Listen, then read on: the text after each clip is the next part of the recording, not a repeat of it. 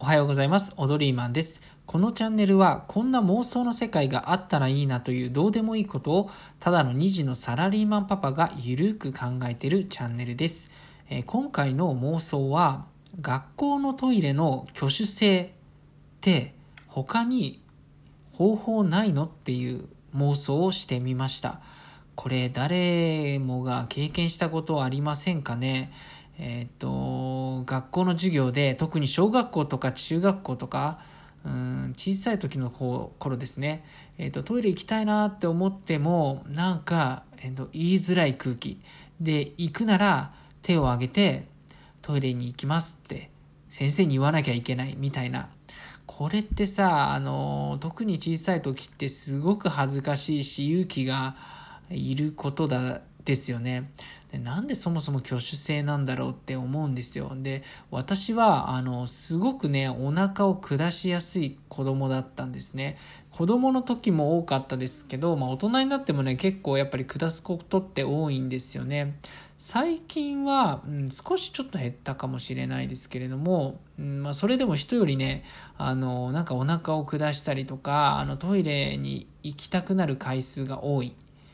んですよね。もうだからね小学校の時とか特にねもう本当にねそれだけですね。授業中ああと何分あと何分で耐えればトイレ行けるみたいなずっとそんなこと考えてましたね。でうんまあ、原因ってよくわかんないんですけど、まあ、おそらくなんとなく、えっと、これだなっていうのが過敏性腸症候群、ね、IBS って言われているあの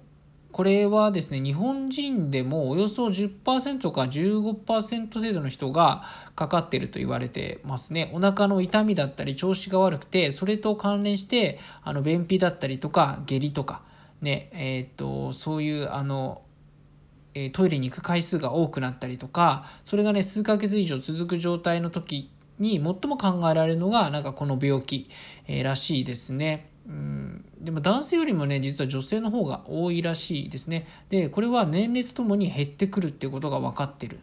ですね。まさになんかそんな感じですよね。うん、子供の時の方が確かに多かったですね。うん、だからもうあのちびまる子の山根くんの気持ちとかすんごい分かりますもん。なんか、まあ、山根くんはまあ胃腸か胃腸だけれどもなんかうわもうなんかちょっとトイレみたいなねそんな感じ。うわーって。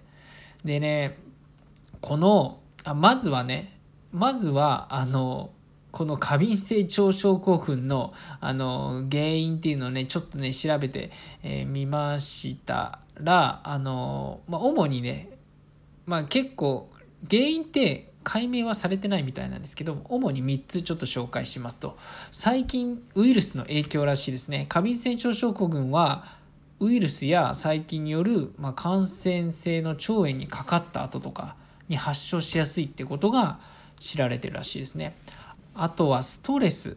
ですね。脳の知覚過敏を引き起こす主な原因として、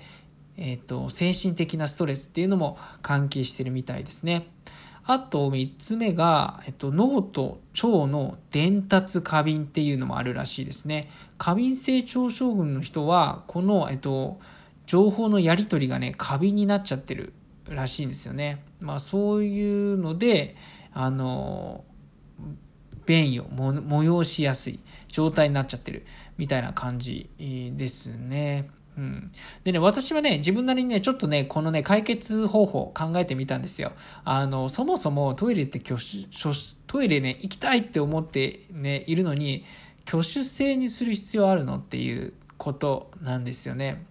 で、思ったのが、まあ、一番いいなと思ったのが、大学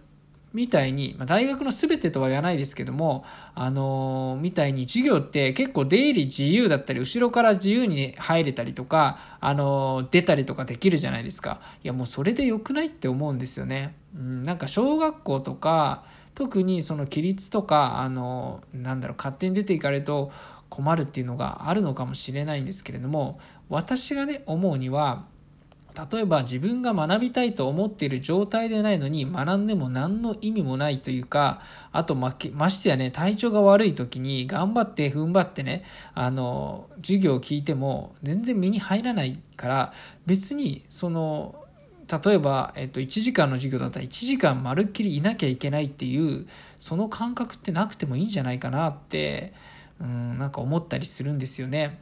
例えばですねこんなこと言ってますねマネージメントの父のピーター・ドラッカーさん。この人はあの自分を未来の自分ではない誰かに変えようとして成功した人はいないって。成功したのは本来の自分になろうとした人であるって言ってるんですね。だからまあね自分がさなろうと思ってなかったらやっぱり人って変われないし成功しないしってことなんでしょうかね。うん、っていうのもあります。で、2つ目の代案として、オンライン授業。これね、オンライン授業にもしちゃうみたいなね。もう、これはね、えっと、やっぱり融通が利きますよね。オンライン授業だと、ぶっちゃけトイレ行っててもね、わかんないっちゃわかんないですよね。おい、どこ行った？みたいなのもあるかもしれない。あとは別にトイレ行きますってオンライン授業だったらなんとなく言いやすいですよね。だってあのトイレ行きますって言ってみんなの視線とかをあまり感じないじゃないですか。オンライン授業にしちゃえばね。で、今コロナの中で結構オンライン授業があって、まあ、そういった面ではなんか逆にメリットの部分って結構あるんじゃないのかなと思っています。もちろんね、あのオンラインじゃない場合のメリットっていうのもあるんでしょうけれどもね。で、あと3つ目はね、もう完全に私の妄想なんですけども、あの、まあ、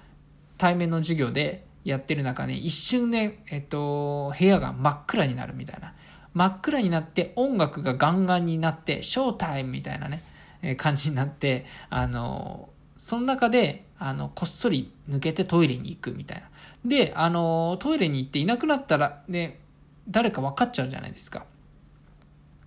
なんで、あの、アバターを座らしとくみたいなね。じゃあごめんなさい。そんな技術がむしろ発展してたらびっくりだけれども、だから真っ暗になって明るくなったと思ったら、あれ？誰もトイレに行って行ってない。誰も人数は変わってないみたいな。でも一人アバターになっちゃってるみたいなね。うん、どういう妄想みたいなね 感じですけど、うん、なんかそういうまあ、うん、茶目っ気があってもいいかなって思ってます。であのなんかトイレってさ結構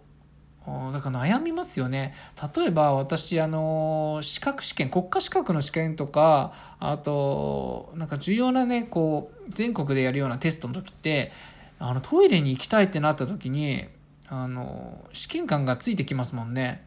なんか私に言ってやっぱりそういう経験がやっぱ一人より多いからいやもうねこういうのねどんどんどんどん解決していく世の中になってほしいし、うん、そのためだったら私協力しますって感じですけど。